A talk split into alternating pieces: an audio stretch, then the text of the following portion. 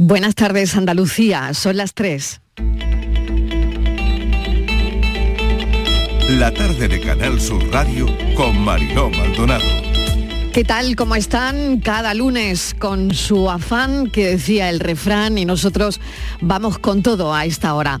La banca española se encuentra en principio sin una exposición directa al colapso de Silicon Valley Bank, del que estamos muy pendientes durante toda la mañana, aunque sus balances y negocios sí les afecta, como al conjunto de la banca europea y mundial, el escenario de tipos de interés, bueno, pues veremos si efectivamente qué está ocurriendo y si puede haber un efecto pánico. Bueno, vamos con nuestra primera historia de hoy, los bulos, los bulos en redes que se expanden como la pólvora y generan alarma e intoxican la convivencia la mayoría de las veces. Agentes de la Policía Local y de la Guardia Civil de Carta y en Huelva tuvieron que intervenir para evitar que fuera mayores la agresión de la que estaba siendo objeto un joven de origen magrebí por parte de dos vecinos de Cartaya. Se había propagado un bulo a través de las redes sociales en el que se alertaba sobre la presencia de un hombre árabe por determinados parques del municipio intentando agredir a la gente con arma blanca. Nada de esto era verdad.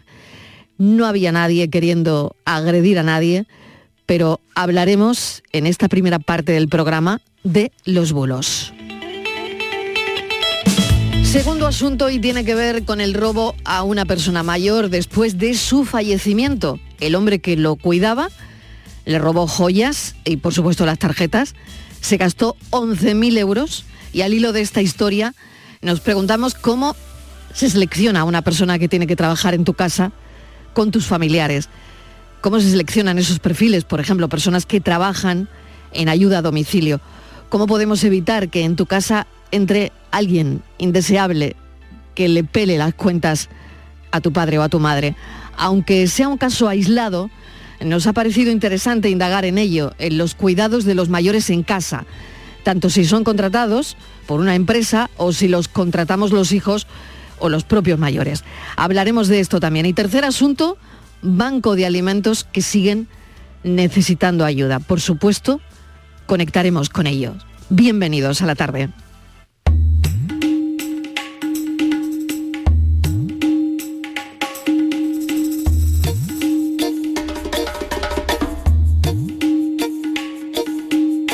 Ulam gattu dumolona potla kita dukinatu Pule rama jatara lo potara juginatu Kerru se pulesa koni kara samu se zinatu Mar se la lona kure kumpu kurinatu Yerra jonna rotte lona mira patoku kalebinatu Napata zuro, napata zuro Napata zuro natu natu natu natu natu natu vira natu Natu natu natu natu natu natu hura natu Natu natu natu paci mira balaga picia natu Natu natu natu vicciu cattilaga veri natu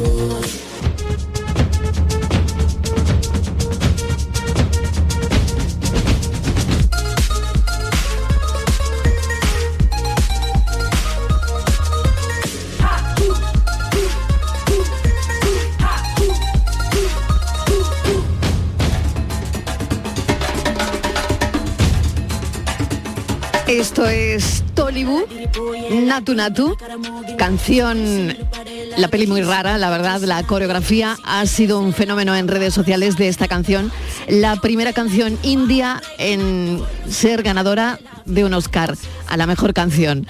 El título de la canción, Natu Natu, es una expresión telugu que significa bailar, bailar, la coreografía es de un indio que ha explicado que los pasos debían ser muy visuales, muy atractivos, fáciles de reproducir para que la gente haga sus propias versiones y coreografías en redes sociales. Así que hay mucha gente bailando esto, este Natu Natu, por el mundo. Enhorabuena a los creadores. Porque la sensación de cambio generacional en los Oscars de Hollywood yo creo que ya está ahí. Cambio generacional y cambio cultural en la gala de anoche de los Oscars de Hollywood.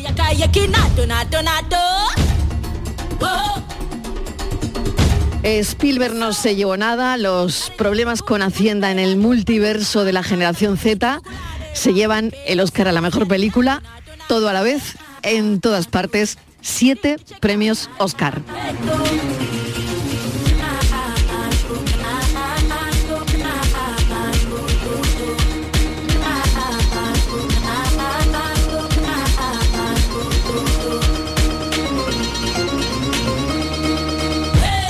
ese cambio generacional que llega y que bueno, que ahí está.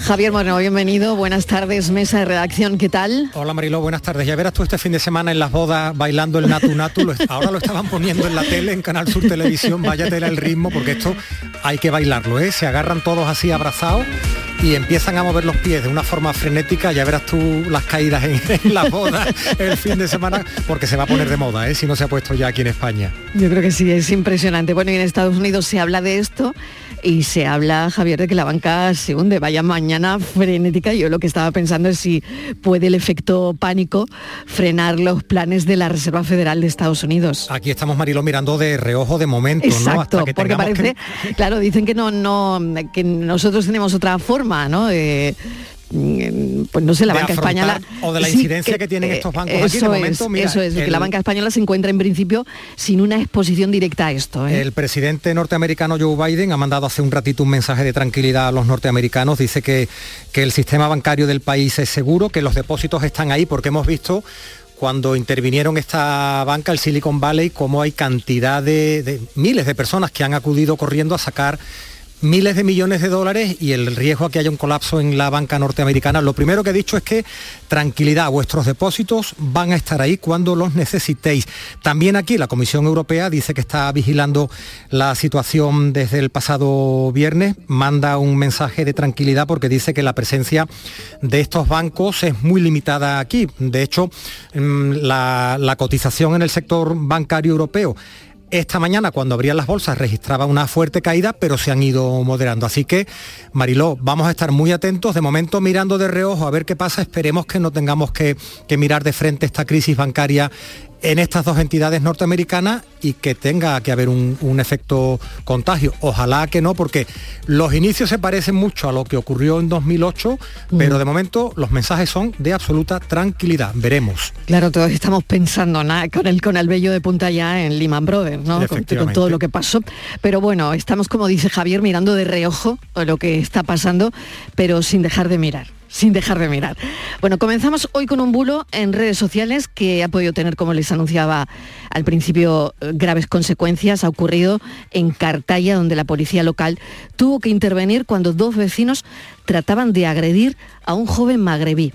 El día anterior, Mariló, se había propagado un bulo en redes en el que se alertaba de la presencia, y esto es comillas, eh, textual, de un hombre moro por determinados parques del municipio intentando agredir con un arma blanca. Le dieron golpes y puñetazos eh, dos personas que salieron a la calle, pues me imagino que estaban buscando un sospechoso, así, porque se creyeron el bulo. Los agresores están identificados y van a ser, lógicamente, denunciados mientras se rastrea, y eso es lo importante, el origen del bulo para identificar al creador o creadores. Mira, el mensaje textual era este, tened cuidado por Cartaya y por la zona de mi casa y el Parque Castillo. Hay un hombre moro con mochila y sudadera roja, pantalones gris, va con armas en los bolsillos. Yo y una amiga hemos tenido que correr a casa porque nos ha intentado agredir con un arma blanca. Por favor, compartir y tener mucho cuidado. Dice la policía local que la agresión se produjo al día siguiente, cuando este chico, este adolescente marroquí agredido, caminaba por la calle aparentemente con prendas que coincidían con esas descritas en el bulo. Empezaron a agredirle, trató de huir suplicando que lo dejaran todo por un maldito bulo, eso que abunda tanto en las redes hoy día. Vamos a hablar con Rafael Galvez, es presidente de una organización que se llama Virtual Operation Support Teams y que, mm, bueno, podemos preguntarle a él cómo, cómo se organiza un bulo para que llegue pues a lo que hemos visto este fin de semana en, en Cartaya. Rafael Galvez, bienvenido, gracias por acompañarnos. Hola, buenas tardes. Muchas gracias a vosotros por invitarme. Bueno, ¿cómo, cómo se generan estos, estos bulos? Porque es muy fuerte que una persona lo lance y que ya a partir de ahí eh, esto se, difunda como, como la pólvora. Sí, bueno, todo contexto, sí, todo tiene un contexto, pero algunos contextos se salen de madre, ¿no? Es decir, una situación de miedo, de pánico, de, de incidente a lo mejor en la zona, puede provocar o puede originar que alguien entre un poco en miedo, ese miedo se traslade a un WhatsApp, ese WhatsApp sea el WhatsApp familiar y eso ya exponencialmente se multiplica y viriliza en todos los grupos de WhatsApp del municipio, de los vecinos, de los amigos y eso ya es imparable. Ese es el problema que hay, es decir, una situación que puede ser a lo mejor normal o que puede ser una situación de que bueno, pues hay una tensión o que hay un problema, eh, se puede trasladar ya a una situación de bueno, racismo o algo parecido no es la primera vez, es decir, esto, este, esta, circunstancia que ha ocurrido aquí en Cartaya pues, se ha repetido en, numerosos municipios. ¿eh? con, este tipo de, tipo de, mensajes racistas o de etnia y demás, se repiten mucho, o incluso en situaciones muy normales, es decir, el que hay uno que, es muy frecuente, que es el de rapto de niños. Eso cada dos por tres, el policía tiene que estar mintiendo que no han raptado a un niño o que sí es verdad de que había una situación, por ejemplo, originada hace poco en Pamplona, bueno, pues eso puede derivar en otros municipios que también se repita y que han visto un coche sospechoso cerca del colegio y eso va aumentando, aumentando hasta que llegan a decir matrícula, nombre y el color de la ropa. Y Rafael, esto es porque mucha gente considera que, que la confusión y el miedo le puede hacer ganar algo porque realmente que gana la persona que ha puesto el, el tuit, ¿no? La persona que difunde el bulo. Eh, qué propósito tiene, ¿no? Porque lo crea una persona con una finalidad concreta. Pero en este caso, eh, ¿qué, propósito persigue la gente que dispara este tipo de bulos? Yo, Mariló, no lo miraría desde ese punto de vista. Yo, yo siempre parto de la base de que todo se hace con buena voluntad, con la voluntad de ayudar a tus vecinos, de proteger a tu familia. Y con esa voluntad y ese miedo puede originar la situación de un bulo ya. El bulo malintencionado, el que va buscando algo en concreto, el hacer un daño y demás, es muy escaso. Ese, poca gente lo suele hacer. Tiene que haber una connotación política, por ejemplo, o de algo así, entonces sí se puede utilizar pero normalmente todo el mundo está haciéndolo con toda la mejor voluntad del mundo, de proteger a su familia, a sus amigos o a sus vecinos. Pero lo único que ocurre es que lo que yo digo aquí y vaya aumentando, va cambiando también el contexto, va cambiando también la forma de decirlo y al final se origina pues un bulo que puede llegar a ese punto. Hay un ejemplo muy claro, es decir, eh, hay un número muy elevado de personas que mueren en accidentes de tráfico atropellados en las carreteras. ¿Por qué? Simplemente por pararse a ayudar a una persona que se le ha parado el coche o lo que sea. Ese es el buen samaritano. Pero el buen samaritano tiene que saber que cuando se baja del coche tiene que ir señalizado, tiene que tomar una serie de precauciones porque si no pueden atropellarlo. Bueno, pues esto es lo mismo. El buen samaritano va con toda la buena voluntad de echar una mano, pero al final eso se puede, se puede convertir en situaciones como la del otro día. Y esto, Rafael, ¿qué tal? Buenas tardes. ¿Cómo se contrarresta? Porque entiendo que un bulo eh, se dispersa como la pólvora, rapidísimo, pero ¿cómo eh, organizaciones mm, que se dedican a esto en Internet, la policía, la Guardia Civil, pueden desmontar este tipo de, bulos, ¿no? Que al principio tiene toda la intención, pero luego, como estás comentando, pues se va desvirtuando por el interés que tienen personas en, cuidar a su entorno, ¿no? Ya, es muy difícil tengo que ser sincero, y más en este tipo de temas es un tema muy delicado y hay que ser sincero. Y lo único que, podemos hacer para contrarrestarlo es la educación de la gente y el compromiso de, los ciudadanos. No hay otra. Es decir, cuando un bulo se pone en marcha y sobre todo en WhatsApp, que lo tenemos capacidad de auscultar, de, seguir, de, de, bueno, pues intentar contrarrestarlo y demás, es muy difícil luchar contra un bulo en WhatsApp, pues cuando una vez ya ha explotado eso no hay quien lo pare. Entonces, solamente el que recapacitemos en lo que estamos haciendo, sobre todo en aquellas informaciones que tengan relación con emergencia o con seguridad todo aquello que tenga relación con la emergencia y con la seguridad tiene que estar, eh, tenemos que mirarlo con lupa, tenemos que informarnos, tenemos que intentar eh, comprobar si esa noticia, esa, información es verdadera. Tan fácil como llamar a la policía local de nuestra localidad y de preguntarle, ¿está circulando esto? ¿Esto es cierto o no es cierto? La policía te va a contestar porque son los primeros interesados en que esto no estalle.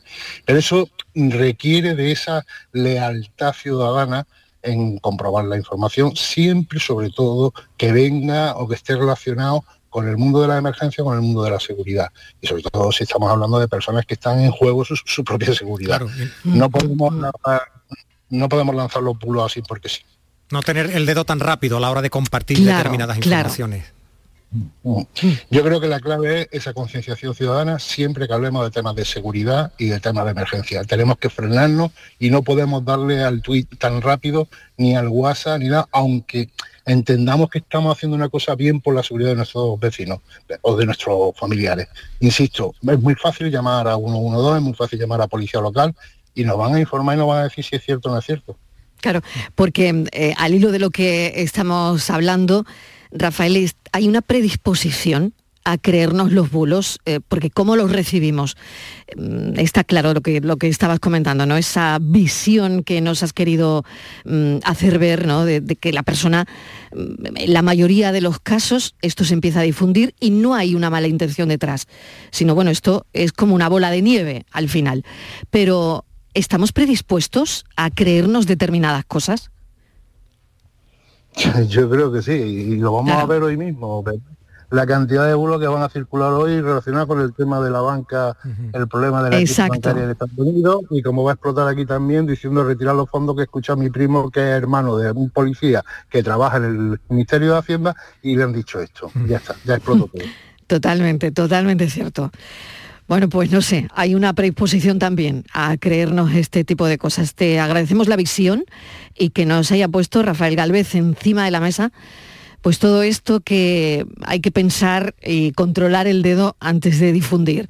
Rafael Galvez es presidente de Bost España. Muchísimas gracias. Muchísimas gracias, Mario. Permíteme una sí, adelante. Hoy, se ha producido eh, una situación grave en Córdoba, entre la sierra con un niño de dos años que ha caído una piscina. Sí. Eh, lo, están dando los medios de comunicación. Nosotros eh, apoyamos a, cuentas como puede ser Peque Seguro, que es la Asociación Nacional de Seguridad Infantil y demás, y, estamos trabajando ahora mismo en poner en marcha otra vez el recordatorio de que las piscinas particulares, cerramientos, cuidado con los niños y demás. Te pediría simplemente el favor de que lo recordéis también. Es muy necesario porque ya hemos empezado demasiado temprano la campaña y desgraciadamente todos los años mueren muchos niños en las piscinas. Pues queda dicho, Rafael, y e incidiremos en ello. Muchísimas gracias. Un saludo. Un saludo. Y estaremos muy pendientes de ese menor que sigue estable dentro de la gravedad que ha caído a una piscina en Córdoba, una piscina privada con dos añitos. La tarde de Canal Sur Radio con Mariló Maldonado.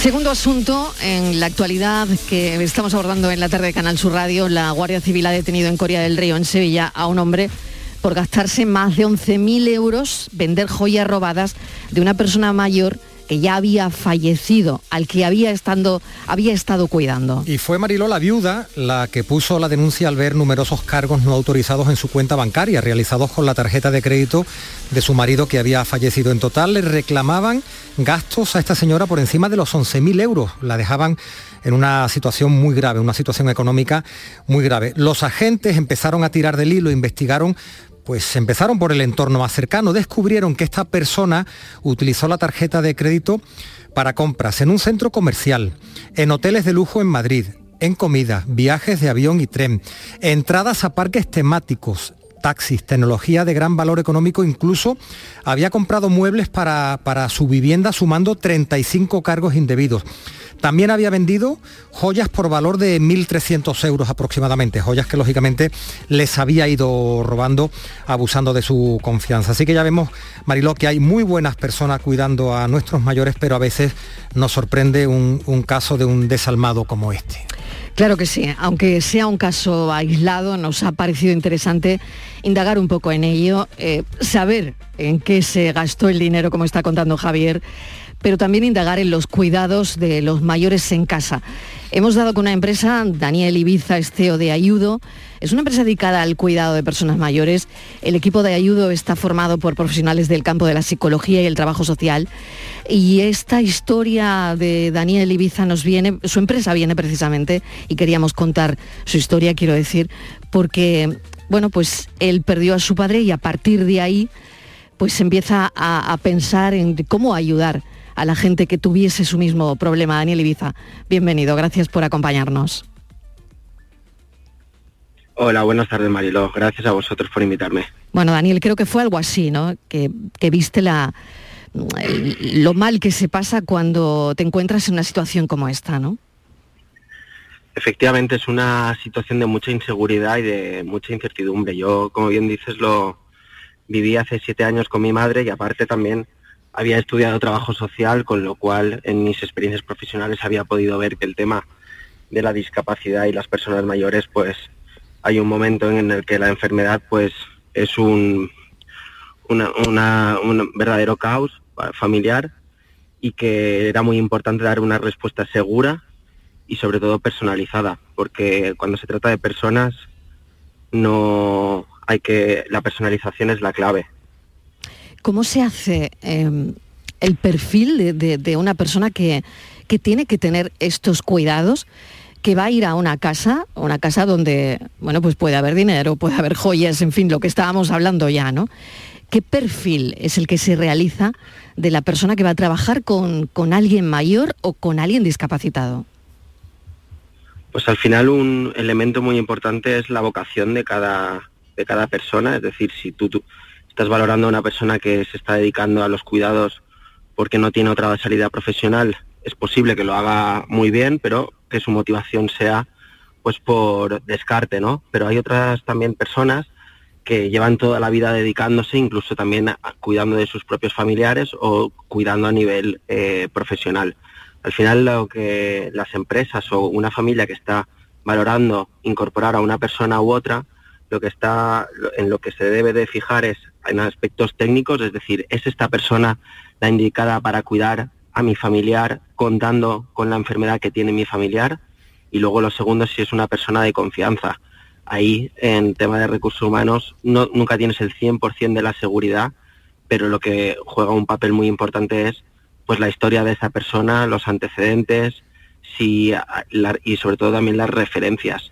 Si ha tenido valoraciones positivas, ha tenido trabajos en domicilios donde ha estado mucho tiempo y encima, como a nosotros nos dicen muchas veces cuando comprobamos estas referencias, esta cuidadora es lo mejor que me ha pasado en la vida, pues eso da una seguridad y una tranquilidad que puede eh, librarnos de un riesgo como el que estaban, estábamos comentando antes.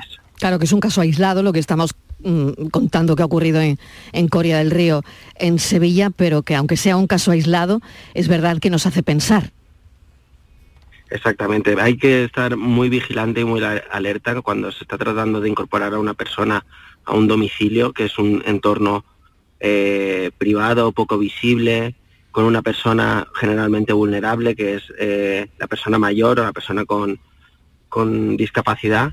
Y es muy importante seleccionar bien a este tipo de, profesionales y sobre todo también que las prisas, porque en muchas ocasiones las familias, yo eh, me incluyo, también tenemos mucha prisa a la hora de incorporar a un, un cuidador para cuidar de tu familiar, pero muchas veces eh, prima más hacerlo bien y contar con alguien de confianza y seguro que no contar con alguien eh, hoy mismo.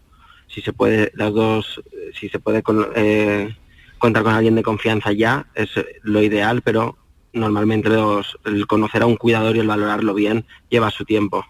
Eh, Daniel, ¿y hay formación reglada para estas personas? No sé, técnicos en enfermería, enfermería, o como estaba comentando hace un momentito, son personas pues que han aprendido por una necesidad económica y pues al final se les da bien. No sé, ¿qué tipo de habilidades mínimas se le exigen o qué formación se le debería exigir a este tipo de profesionales?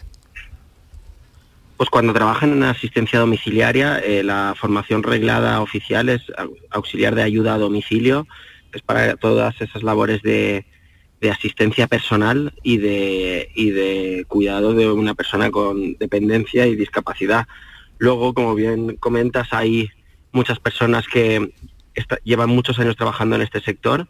Estamos hablando de cuidadoras, pues a lo mejor de mayores de 45 años, donde por aquel entonces, cuando estaban en época de, estudiar y demás, no se eh, exigía este tipo de titulación, pero esas personas tienen 20, 15, 10 años de experiencia y se les puede convalidar esos años de experiencia con, con la titulación. ¿Qué ocurre también? Que es una situación de vulnerabilidad para los cuidadores, que en muchos casos los trabajos que han tenido no se les ha hecho un contrato y ahí tienen problemas para justificar esa, esa, esa trayectoria y esto es un poco pues, lo que llevamos pagando por muchos años de precariedad laboral en este caso y, de eh, economía sumergida. Claro. Qué interesante esto que nos cuenta Daniel. Es verdad que si tuviésemos que seleccionar mm, cuidadores para lo que más queremos en la vida, que son nuestros padres, nuestros hijos, em, la verdad es que habría que hacerlo, como dice Daniel, pues con tiempo, seleccionando bien a la persona, pero yo no sé si hay eh, preguntas concretas, Daniel, que en una entrevista personal, alguien que tenga en mente ahora mismo hacer algunas entrevistas para ayuda a domicilio, para personas mayores, ¿qué cualidades, qué preguntas se les debe hacer?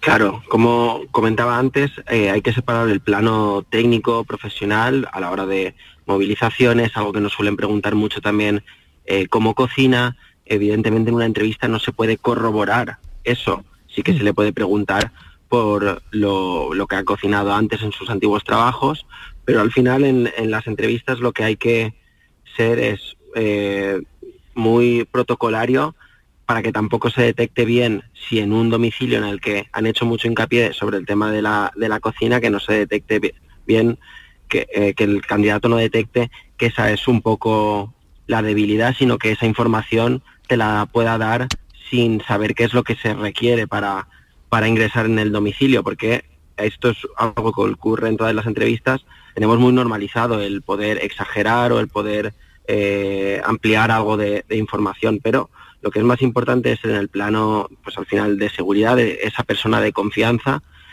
que quedarte con toda la información de trabajos anteriores, nombre, apellidos, situación en la que se encontraba y cuando se comprueban las referencias nosotros hemos logrado descartar muchas muchas cuidadoras simplemente porque no coincidía el usuario.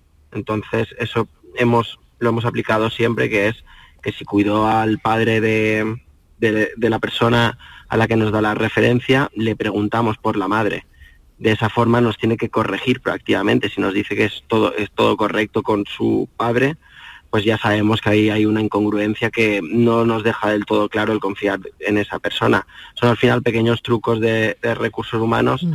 que a nivel particular yo también los empleaba. Y hay quizás algo más de garantía, ¿no, Marilo? El hecho de que vengan de una empresa que ya ha hecho este filtro, como nos está contando Daniel, ¿no? Por lo menos esa persona sabe que de alguna forma está, si se permite la expresión, fichada por una empresa y que se sabe a dónde va, de dónde viene, ¿no? Exactamente, y luego eh, todo el asesoramiento sobre eh, la información de dónde ha trabajado, de, sus puntos fuertes, de lo que eh, domina, y luego también todo el asesoramiento a nivel laboral, a nivel legal, porque las familias no tienen por qué saber cómo se contrata un cuidador, porque también sabemos en el cuidados a domicilio existe mucho la contratación directa con servicio doméstico y, eso también son trámites eh, burocráticos que las familias no conocen. Es correcto porque eh, permite tener al cuidador con contrato indefinido, de alta, cotizando y estás cubierto si ocurre cualquier cosa, cualquier tipo de accidente, pero es, hay que hacer ahí un trámite burocrático, varios que, que conllevan algo de, tiempo y también de, trabajo. Muy interesante, Daniel. Eh, y por último, ¿hay suficientes candidatos?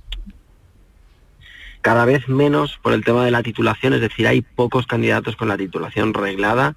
Sí que existe mucha economía sumergida, hay muchas personas que desgraciadamente no tienen permiso de trabajo o papeles y ese hay un, se estima que hay un 33% de cuidadores trabajando eh, en B y, el tema de la formación es una tarea pendiente que esperamos que en los próximos cinco años, del medio plazo, se haya podido eh, prosperar en esto y que haya muchas más personas con la, con la titulación reglada. Daniel Ibiza, muchísimas gracias por habernos acompañado, CEO de Ayudo, que él vivió una experiencia con, su madre y se dio cuenta que tenía que crear una empresa de ayuda a domicilio, porque, bueno, pues lo vio así y, y bueno, nos ha ayudado en comentar todo esto, la búsqueda de candidatos, cómo sería cuál sería la mejor búsqueda para contratar si queremos poner ayuda a nuestros mayores, a nuestro padre, a nuestra madre o alguna persona que tengamos en la familia con discapacidad. Muchísimas gracias y un saludo, Daniel Ibiza, CEO de Ayudo. Gracias. Gracias, gracias. Un placer. Tres y media. La tarde de Canal Sur Radio con Mariló Maldonado. También en nuestra app y en canalsur.es.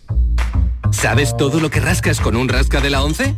Pues imagino que si te toca puedes rascar mucho dinerito, ¿no? Claro, y momentos inolvidables, o muchas, pero que muchas risas. Y sí, también puedes rascar premios de hasta un millón de euros. Ah, pues entonces dame un rasca. Con los rascas de la 11 puedes ganar momentazos y premios de hasta un millón de euros. Rascas de la 11. Rasca el momento. A todos los que jugáis a la 11, bien jugado. Juega responsablemente y solo si eres mayor de edad. Aquadeus, ahora más cerca de ti, procedente del manantial Sierra Nevada, un agua excepcional en sabor, de mineralización débil que nace en tu región. Aquadeus Sierra Nevada es ideal para hidratar a toda la familia y no olvides tirar tu botella al contenedor amarillo. Aquadeus, fuente de vida, ahora también en Andalucía.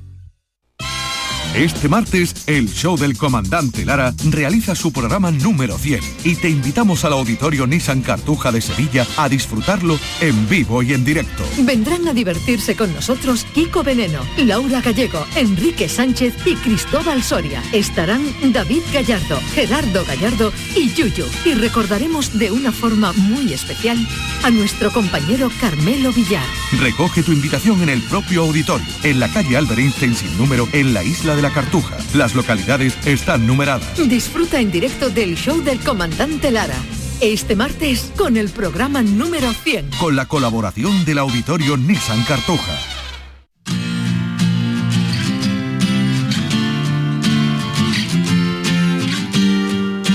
La tarde de Canal Sur Radio con Mariló Maldonado. Volvemos a Banco de Alimentos, en este caso de Roquetas de Mar en Almería. Les damos voz para saber cómo podemos ayudarles en esta ocasión. Están pidiendo legumbres, arroz, aceite, pasta, cacao en polvo, conservas, alimentos infantiles, toallitas y pañales, entre otros productos no perecederos, porque eh, se agrava la situación. Vamos a hablar con Luis Docabo, presidente de Bancos de Alimentos de Almería. Luis, bienvenido. Gracias por acompañarnos. Hola, buenos días. Muchas gracias a vosotros por el interés que, y el apoyo que nos prestáis. Bueno, eso siempre, Luis, pero ¿qué necesitáis? Ya lo sé, ya lo sé. ¿Qué está ocurriendo? ¿Se está agravando la situación? Pues la verdad es que eh, mm, han, han, coincidido, es como la tormenta perfecta, porque nosotros en, en, circunstancias normales tendríamos el banco normalmente abastecido de, de alimentos por los distintos eh, canales por los que nos llegan, ¿no? Del, pero, pero esta vez, ahora en estos momentos, pues por una serie de circunstancias estamos sin alimentos. Y la situación se agrava, pues mmm, como la notas tú en, en tu casa, ¿no? Eh, yo he, he, ido esta mañana a, a, precisamente para apoyar un poco la campaña, a comprar algo a, a un establecimiento y lo que mm, yo lo que antes pagabas cuatro euros, pues yo he pagado ocho, casi nueve euros, ¿no? Por dos kilos de lentejas, dos kilos de macarrones y una botella de aceite. Y eso, claro que se nota, eso, la gente que va justa de, dinero y tiene que atender las cosas que no se pueden dejar de atender, pues al final es que no llega, ¿no? Y, nosotros lo notamos en el banco eh, porque eso, porque atendemos a la gente que está en esa situación eh, límite, ¿no? O, o, muy justa, ¿no? Y, y, estamos recibiendo pues muchas llamadas y lo principal mmm, el principal problema es que no tenemos alimentos para darles. Eso es, eso es lo, que nos está pasando ahora. Por eso es muy importante esta campaña, mm, también porque puede servir de modelo. Y, bueno, el Ayuntamiento de, de Roquetas se ha portado muy bien y ha sido muy sensible y esperamos que sea un éxito. Claro, es una campaña conjuntamente con el Ayuntamiento de Roquetas. Es cierto que gracias a la solidaridad humana hemos superado los grandes desafíos con los que nos hemos encontrado a lo largo de la historia. Pero este, desde luego, Luis, está siendo otro de los desafíos, la inflación, que hace que las familias tampoco puedan ayudar como lo hacían eh, pues en otras campañas. Sí, es verdad eso, es verdad, porque, porque eso, como hemos comentado antes, nos afecta a todos, ¿no? Pero bueno, siempre las personas que van un poco más desahogadas, pues aunque a lo mejor no pueden llegar a los niveles de, antes, pero, pero bueno, pues mm, cualquier colaboración mm, nos viene bien, cualquier colaboración es buena. Eh, se, entiende perfectamente eso que estás diciendo, ¿no? Que, que antes la gente pues, pues mm, tenía más margen para, apoyar. Pero bueno, ahora eh, tenemos confianza en que con un poquito de esfuerzo, pues hasta donde se pueda, hasta donde puedan llegar, pues lleguen. Mm, más, más me parece el esfuerzo de, ir a los puntos de recogida, porque claro, esto no es como en otras campañas que mm, se, celebra en las tiendas y entonces es, como mucho más cercano y mucho más fácil eh, comprar y dejar la bolsa en, un contenedor que está en la propia tienda, ¿no? Aquí hay que tener un poco la precaución de tenerlo en la cabeza y luego llevarla al punto de recogida, ¿no? Entonces, mm, e, ese esfuerzo me parece más importante que el, que el de propiamente de, de hacer la compra. ¿no? Luis, y en esa tormenta perfecta, imaginamos que así como quien ayuda pues está teniendo más dificultades, también hay muchas familias nuevas que se están incorporando a, esas necesidades, a, acudir a los bancos de, alimentos, por ejemplo, como está siendo pues el caso de, Roquetas o de Almería en general.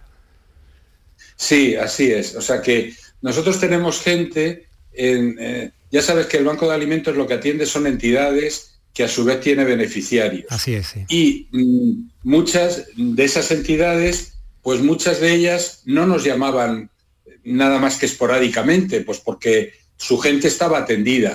Y ahora, mm, ahora el número de llamadas se multiplica o incluso cuando nos hemos dirigido a ellas, pues para decirles que, que teníamos algo y que en otras ocasiones nos han dicho que no hacía falta y tal, pues ahora, ahora están, están, que se nota la necesidad, ¿no? Se nota la necesidad porque, porque al final mm, tú tienes que comer normalmente tres veces al día y con una alimentación un poco variada en tu casa para que la gente esté bien, ¿no? No estamos hablando del hambre que se quita con un bocadillo de chorizo, estamos hablando de una familia em, que, eso, que, que, aspira a tener una alimentación pues sana, variada y, y, mínima por lo menos. ¿no? Y, eso, y eso e, es lo que cada vez se llega menos, ¿no? Por, sobre todo por la inflación, por, por el subidón de precios que ha habido tan, tan brutal. Pues Luis Docabo, gracias por habernos acompañado, que simplemente comentar que cada uno aporte su pequeño granito de arena y haremos la montaña. Gracias Luis Docabo, presidente de Banco de Alimentos de Almería. Un saludo, muchísima suerte. Dale, muchísimas gracias a vosotros. Un abrazo. Gracias, Javier Moreno. Hasta mañana, mañana más. Las cosas que realmente importan, ¿verdad, Mariló? Desde Las luego. cosas que realmente son importantes. Hasta mañana, un abrazo. Desde luego, un abrazo. La tarde de Canal Sur Radio con Mariló Maldonado. También en nuestra app y en canalsur.es. Canal Sur Sevilla. No lo pienses más. Este año haz borrón y casa nueva con la hipoteca joven IN95. La hipoteca que estabas buscando. Porque te financiamos hasta el 95% del menor valor entre tasación y compraventa. Para más información, acércate a nuestras oficinas o entra en cajaruraldelsur.es. Te sobran razones para venir a Caja Rural del Sur. Hipoteca joven IN95 de Caja Rural del Sur. Formamos parte de ti. Se acerca el tiempo de salir a la calle, de disfrutar del sol, del aire, de sonreír, de vivir la primavera. ¿Y tú podrás sonreír? Ven a The Implant y prepara tu sonrisa para la primavera. Además, este mes primera visita y prueba radiológica totalmente gratuitas. www.theimplant.com y vive la primavera lo grande en el pequeño comercio de Triana. En la Asociación de Comerciantes de Triana hemos preparado para ti grandes sorpresas y regalos. Repartimos 1.500 euros en cheques de consumo. Compra lo grande en el pequeño comercio de Triana. Organiza Asociación de Comerciantes de Triana. Financia Ayuntamiento de Sevilla. Los Guerrilleros, tapicería y colchonería en Utrera, a precios de fábrica. Cheslong de 3 metros con asientos extraíbles, cabezales reclinables, canapé, dos puff, cojines decorativos de regalo y telas antimanchas a elegir. Antes 899 euros y ahora solo 499 euros. Sí, sí, has escuchado bien, 499 euros. Y por un euro más televisor LED de 32 pulgadas de regalo. Estamos en Utrera, carretera Carmona número 15 en Utrera, Sevilla. Entregas en 48 horas. Decimosegunda edición de la Ruta de la Tapa de Santa Olalla del Cala, en pleno Parque Natural Sierra de Aracena y Picos de Aroche. Los días 25 y 26 de marzo, las mejores tapas de nuestros bares, actuaciones en directo, un tren turístico y jornadas de puertas abiertas en monumentos y museos te esperan en la Ruta de la Tapa. Ven a Santa Olalla del Cala, ven a la Sierra Prometida, una del jamón de bellota y del grumelo. Si quieres disfrutar de la radio de noche, en un ambiente de club con mucha música, sorpresas, invitados, actuaciones, entrevistas personales, lo tenemos todo. En la noche de Canal Sur Radio con Rafa Cremades. Un escenario repleto de gente interesante. Pasa, elige una mesa, siéntate, escucha, imagina. La noche de Canal Sur Radio con Rafa Cremades. De lunes a jueves a partir de la medianoche. Más Andalucía. Más Canal Sur Radio. La tarde de Canal Sur Radio con Mariló Maldonado. Estos son nuestros teléfonos 95 1039 105 y 95 1039 16.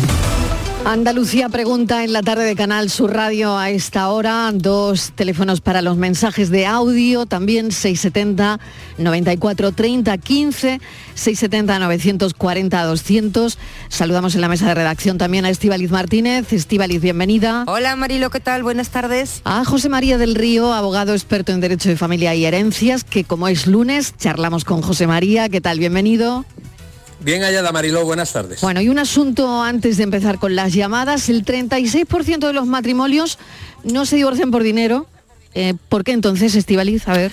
Pues Mariló, no se divorcian por dinero porque cuesta mucho divorciarse. Fíjate que de cada 10 que quieren divorciarse, 10 parejas, hay casi 4 que al final deciden que no, que no se divorcian. ¿Por qué? Van al abogado, una primera consulta, y bueno, cuando ven más o menos cómo es el proceso, pues hacen cuentas y deciden que, que no, que por motivos económicos que van, a, que van a seguir juntos, no sabemos de qué manera, pero que no van a llevar a cabo el divorcio de manera legal. ¿no?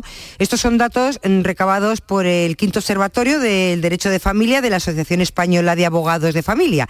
Y le queríamos preguntar a José María del Río, que no sé si lo hemos preguntado alguna vez, en temas de dinero, vamos a ponerle, Mariló, eh, números, dinero al divorcio. ¿Cuánto cuesta divorciarse? ¿Es caro?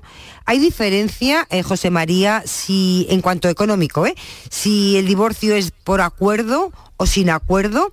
Y luego, eh, claro, cuando no hay acuerdo, después del divorcio, me supongo que vienen más pleitos pues porque alguno incumple lo firmado, bueno, por una serie de cosas, ¿no? Eh, que eso luego también hay que pagar porque me imagino que son pleitos que se necesita abogado y procurador. Así que ¿cuánto cuesta divorciarnos? Bueno, pues eh, os voy a decir una cosa que quieras o no ha estado en, la onda de las noticias eh, de la última semana o del de, sí, de la última semana con relación a una reciente sentencia del Tribunal Supremo que invalida lo que se llaman los eh, honorarios mínimos profesionales baremados por cada colegio profesional. Antes los abogados teníamos un baremo de honorarios que establecíamos en función de unos mínimos que se establecían en cada colegio de abogados. Ahora, de alguna manera, esos mínimos han desaparecido porque el Tribunal Supremo entiende que el baremo no es legal. Por consiguiente, estamos hablando de libertad de precios. Es decir, eh, cualquier abogado en cualquier situación y en un proceso de familia puede perfectamente pactar con su cliente eh, eh, el, el emolumento o los honorarios que va a costar el procedimiento judicial.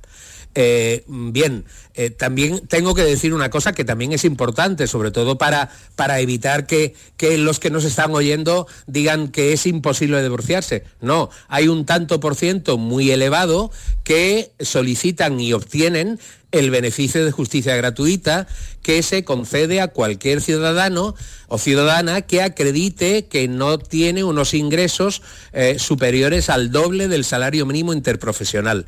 Es decir, eh, existe el abogado privado, el que va a percibir unos honorarios en atención. Ya no a unos baremos profesionales que sí os diré, para que la gente también lo sepa, que los abogados que no podemos señalar o indicar en las minutas de honorarios que nos eh, sometemos a un baremo de, honorarios mínimos, sí que de alguna manera en su mayor parte utilizamos esos criterios mínimos para fijar cuáles son los honorarios profesionales. Bien, eh, eh, por tanto, hay un tanto por ciento muy elevado de población que como no tiene ingresos superiores al doble del salario mínimo interprofesional, solicitan abogado de oficio. Y en un tanto por ciento muy elevado de los procedimientos de familia, eh, los justiciables siempre tienen y obtienen ese derecho no tenemos honorarios mínimos profesionales y por consiguiente podemos decir que el abogado y el cliente pactarán de común acuerdo cuáles van a ser los honorarios profesionales devengados por esa intervención. Eh, ¿Todo procedimiento exige la intervención de abogado y procurador? No, hay algún que otro procedimiento que no. Por ejemplo, las medidas previas provisionales, las que se llaman provisionalísimas, pueden perfectamente solicitarse por un ciudadano, por una ciudadana. Es decir, no es necesaria la firma del abogado en el primer escrito por el que se solicitan las medidas previas provisionales. Pero, en general, cualquier tipo de procedimiento que derive de un asunto matrimonial pueda ser un incidente de modificación eh, que se puede presentar también con beneficio de justicia gratuita, pueda ser una ejecución, pueda ser un desacuerdo en el ejercicio de la patria potestad. Es decir, todo procedimiento matrimonial inicial o el que se derive de ese procedimiento matrimonial sí que va a exigir eh, generalmente la intervención de abogado y procurador.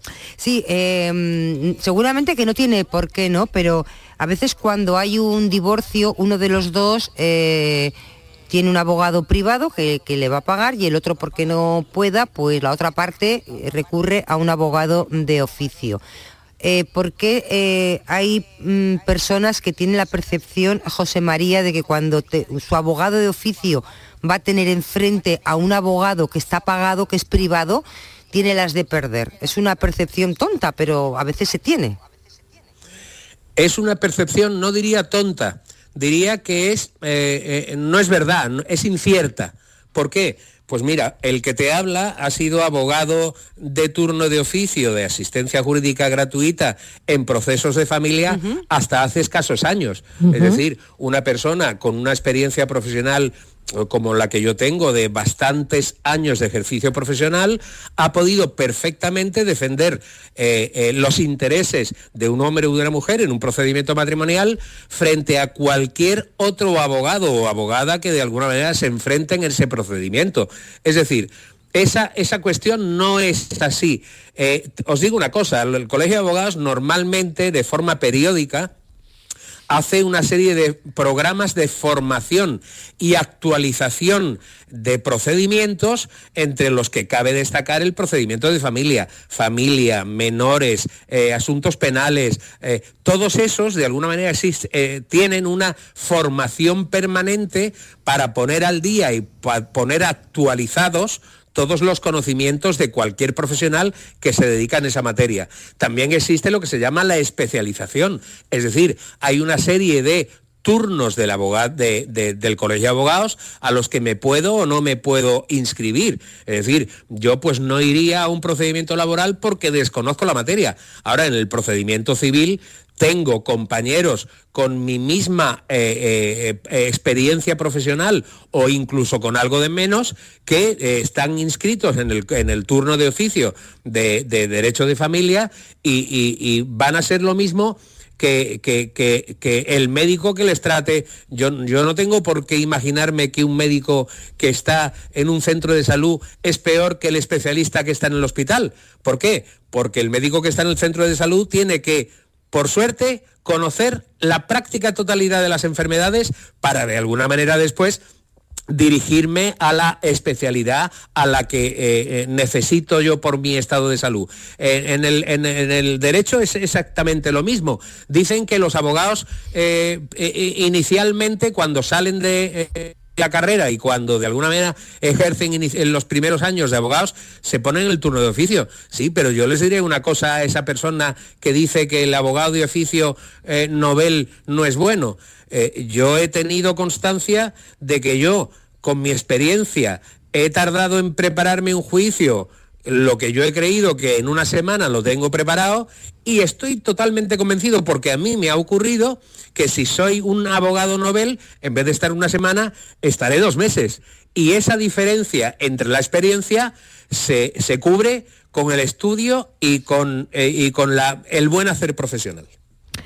Muy bien, José María, pues... Mm, bueno, esto es lo que es. Eh, habrá gente que piense que, que no es así, gente que haya tenido otra experiencia, pero bueno, mm, esto mm, es tu experiencia y lo has vivido así, ¿no, José María? Lógicamente, lógicamente. Sí, no sé si Estivaliz quería añadir algo. Vale, vale. Sí, adelante, Estivaliz. No, no, ella sí que va a romper una lanza y yo estoy también. Comparaba con los médicos, no sé si es. Porque. Eh, yo creo que los abogados de, oficio, porque además es el que te toca, que son excelentes abogados, según, vamos, yo he conocido casos de personas que, te, que me han dicho, me tocó de oficio y no me gustó mucho, pero luego conseguí eh, que fuera privado porque pude hacerlo y la verdad que era otra persona, ¿no? Esas pero bueno, que, son casos aislados y eso nunca se puede generalizar, ¿no? Pero claro, también cuando un abogado de oficio es que es el que te toca, mientras que uno privado tú eliges el que quieres porque vas a pagar. Y eso igual a la hora de, de darte una seguridad, pues te hace estar menos seguro, ¿no? Porque dices, bueno, este es el que me ha tocado y no el que yo he elegido. También puede ser una percepción. No lo sé. José María, concluyendo. Concluyendo, que el abogado de oficio, cuando menos el que yo conozco en Málaga, en sus distintas jurisdicciones, es un abogado estudioso, competente, válido y que no tiene muchas quejas respecto de la población. Muy bien, vamos a recordar de nuevo el teléfono del programa. Esto es Andalucía Pregunta. Estos son nuestros teléfonos 95 1039 105 y 95 1039 16. Al 670 94 30 15, 670 940 200 los audios como este. Eh, buenas tardes, Mariló. Una pregunta para el abogado. Esto es en plan por conocimiento general, ¿vale? Eh, una cuestión que le pasa a un amigo mío y, la verdad que no sabría yo, hablamos muchas veces y no sabía yo cómo ayudarle. A ver, te cuento, mira, él tiene un niño con su pareja, ¿vale? Pero no están casados ni nada, simplemente lo único que tiene es un niño en común. Él por circunstancias perdió el trabajo y todo el tema y, y no ha vuelto a trabajar, total, lo que siempre se ha dedicado es al cuidado de, de la casa y al cuidado del niño. ¿Vale? Entonces, están, vamos, para ser sincero, estaban pasando una racha regulín y yo hablo con él y me dice que, está preocupado que, que de un momento dado lo puede poner de patitas en la calle, puesto que la casa es suya, ya digo, y él no tiene nada. ¿Eso puede ser así? No hay ningún... No hay otra posibilidad. Si ella dice mañana mismo, vete de mi casa, se tiene que ir. Simplemente por saberlo. Venga, muchas gracias. Gracias a ti, José María. Venga, vamos con Bueno, pues la respuesta. Esto, esto es un caso, esto es un caso, sí, esto es un caso excepcional. Normalmente ocurre al revés. Es decir, eh, eh, el caso en que la madre, eh, trabajando o no trabajando, se dedica al cuida en cuerpo y alma al cuidado y educación de sus hijos y el padre no lo hace. Normalmente, normalmente no es que un progenitor u otro progenitor tengan más o menos derecho. El juez, el juez que, que decide sobre un procedimiento matrimonial decide en único y exclusivo beneficio e interés del menor. Y como me dice el oyente, si su amigo es el que está encargado diariamente de cuidar de su hijo, de atender la casa, de eh, hacer la comida, de, lavar, de planchar, pues lógicamente, lógicamente, el juez tomará en consideración todas esas circunstancias anteriores a la separación que han sido eh, la normalidad en la convivencia para considerar, en este caso particular, que el beneficio de interés del menor radica y se mantiene teniendo eh, o poniendo al padre eh, en el ejercicio como titular de la guardia y custodia del menor, porque ha sido el que durante las últimas etapas de la vida en pareja ha sido el que se ha ocupado, encargado y, cubierto todas las necesidades de su hijo. Y por consiguiente, el domicilio conyugal, aunque sea de ella, puede ser atribuido su y disfrute a, esa, a ese señor como es padre, porque ha sido él o va a ser él el titular de la guardia y custodia. Y el que se queda con la guardia y custodia normalmente se queda con el uso y disfrute del domicilio conyugal, con independencia de quién sea titular. Muy bien, recordemos de nuevo el teléfono del programa, es este. Estos son nuestros teléfonos 95 1039 105 y 95 1039 16. Más cuestiones, Estivaliz.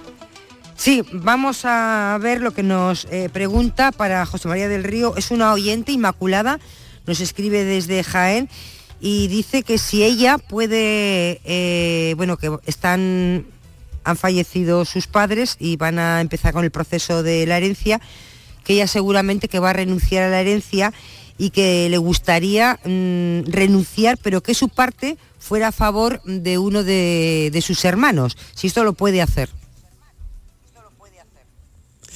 Taxativamente no.